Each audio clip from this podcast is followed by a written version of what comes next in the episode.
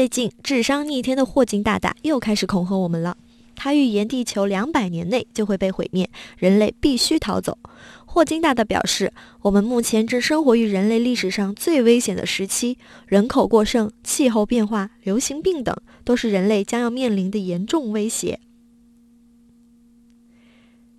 想当年，二零一二世界末日被传得天花乱坠，一个毫无科学依据的人类末日，仿佛产生了很大的影响。尽管世界各地的科学家早已从不同角度力证末日是无稽之谈，依然停不下来，让人哭笑不得。今天，我们就来看看有哪些让你恐惧惊慌的末日电影。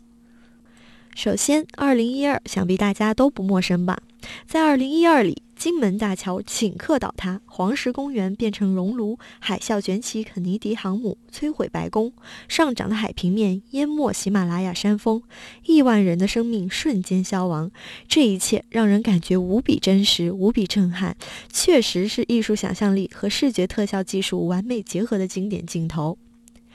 二零一二的故事主线放在一家普通人的命运上。约翰·库萨克主演的男主角是一个失败的作家，在偶然的机会中得知了世界将要毁灭的信息。他为了拯救家人，开始了一场惊心动魄的冒险旅程。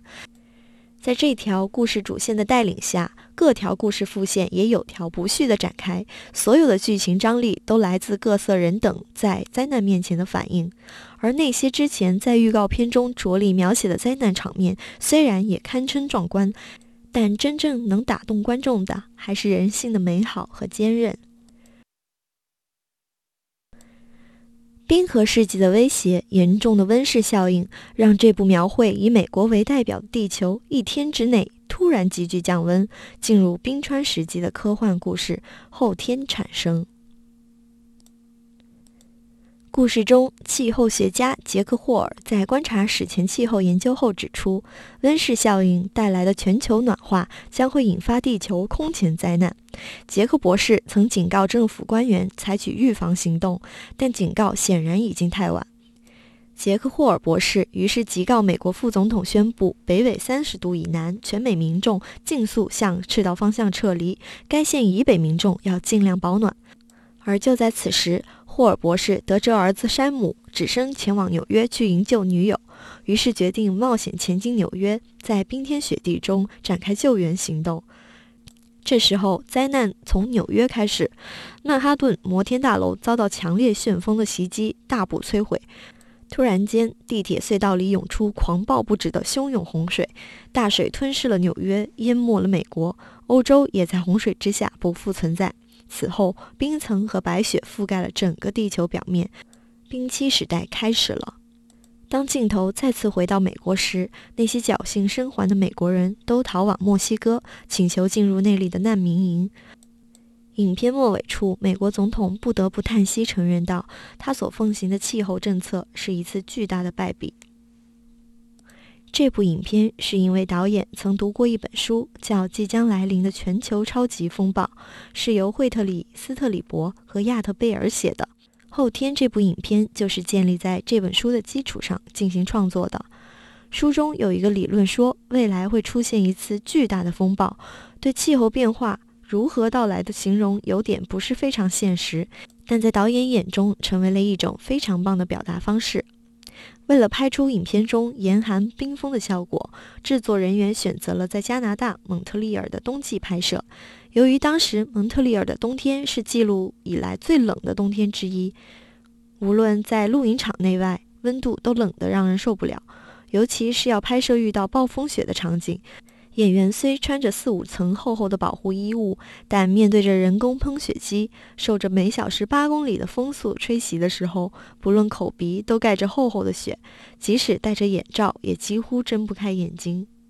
为了拍摄好影片中的洪水肆虐纽约的画面，拍出逼真的水灾效果，录影场特别设有一个大型的水箱。将纽约市街头以及曼哈顿公共图书馆搬入水箱内，再注入二十五加仑的水，把纽约市被四尺深的水重重围困着。为了造成暴风雨的效果，在大型水箱的旁边再设第二个较小的水箱，并注入十五加仑的水。当拍摄时一声令下，连接两个水箱的闸门打开，十五加仑的水以每分钟五千加仑的速度流入大型的水箱内，并加设强劲的吹风系统，吹起浪花高达二十尺，从而成功做出暴风雨的效果。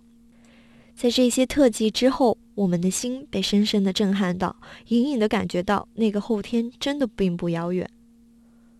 影片《先知》这部引人注目的超自然惊悚片。刻画出这个男人在面临周围的混乱，对于宇宙最终秩序的信仰抱有怀疑。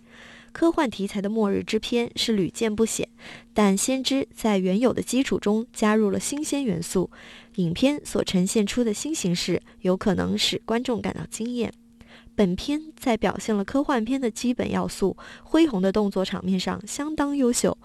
相信不会辜负人们的期望，但先知的中心思想似乎更倾向于表现人在混乱与灾难中的强大，而故事本身也是一波三折。先知的中心思想比较特殊，并不像之前的好莱坞传统科幻灾难片易于表现的个人英雄主义，例如拯救世界等诸如此类的思想。导演似乎想要证明他不会泛泛的去复制一部好莱坞式的电影。而影片结尾使人印象非常深刻，也曾引起过激烈的争论。喜欢末日影片的朋友们，对于《绝世天劫》这部影片想必都是耳熟能详了。这部影片勇夺了一九九八年票房的亚军。影片成功的结合了所有好莱坞的商业元素：惊险的情节、庞大的场面、精彩的特技、优美的音乐、亲情和爱情的碰撞、人类对抗自然危机。有缺点的英雄挺身而出，整个故事被高度简单化、程序化，以便腾出篇幅来表现陨石撞击地球时的壮观场面。天空之旅的一波三折，既增加紧张气氛。此外，编剧和导演在大肆卖弄太空奇观的同时，也不忘加入一些感人的文艺场面，将布鲁斯·威利塑造成牺牲自己、成全女儿和男友的悲剧式英雄。导演迈克尔·贝更是不遗余力地将各种娱乐元素堆砌在观众面前，令观众在肾上腺素急速分泌中度过两个半小时。电影《地心毁灭》中描述地球停止自转，导致保护地球的地磁场急速崩解，全球各地灾祸频传，显示人类终将面临空前浩劫的逼真特效，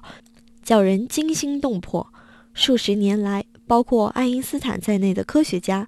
都对地球上所存在的电磁场感到无解。哈佛天文学博士史丹·奥登瓦德尔认为，假如地球的磁场突然改变，而这种改变其实每二十五万年就会发生一次，后果就真的会很惊人。这个假设让《地心毁灭》成为一部与众不同的电影，真实与虚构的科学知识激荡出丰富的想象力。电脑建构的壮阔场景满足了人类一窥地心的欲望，惊心动魄且逼真的特效画面，紧凑毫无冷场的剧情，将带领观众进入截然不同的新世界。地心毁灭故事叙述的是一群科学家因为地球核心不明原因停止转动，于是驾着地心航舰深入地心引爆核弹，让地球核心再度转动，并避免地心毁灭导致世界末日。人为的破坏让地球的环境越来越糟糕。如果自然本身出现停顿的话，就更不堪设想。看完这些电影啊，总是让人能够思考很久，让我们忏悔，让我们自省。有人质疑霍金预言，称1999年和2012年都曾有预言家预言世界末日、地球毁灭，但这并没有发生。霍金的预言可能也是一样的，根本就不会实现，就是危言耸听而已。像这种概率问题是不能够预言的，到时候没有实现，就没有人再会相信了。其实，霍金做出这样的预言是有着深刻的时代背景的。地球上不可再生的能源越来越少，但依赖新技术的发展，人类还可以进一步开发太阳能、风能等可再生能源。人类活动引发的生态破坏，却使全球范围内灾害不断升级。特别是进入一零年以来，灾害频发而有加剧的趋势，多个国家发生地震和山火灾害。我国的干旱、洪灾及地质灾害交替出现，俄罗斯大火持续肆虐，巴基斯坦持续强降雨，中欧多国暴雨成灾。阿根廷的寒流冰冻等等，都说明了不仅灾害发生的次数增加，而且灾害的种类正在扩大。每次灾害影响到的人口和财产损失也比过去明显增加。现在的地球面临的不只是一些客观的问题，更多的是人类自己。我们人类一直在无止境地运用开发地球上的资源，这将是导致地球毁灭的最根本原因。所以霍金才会说，人类只有逃走到外太空才是唯一的出路。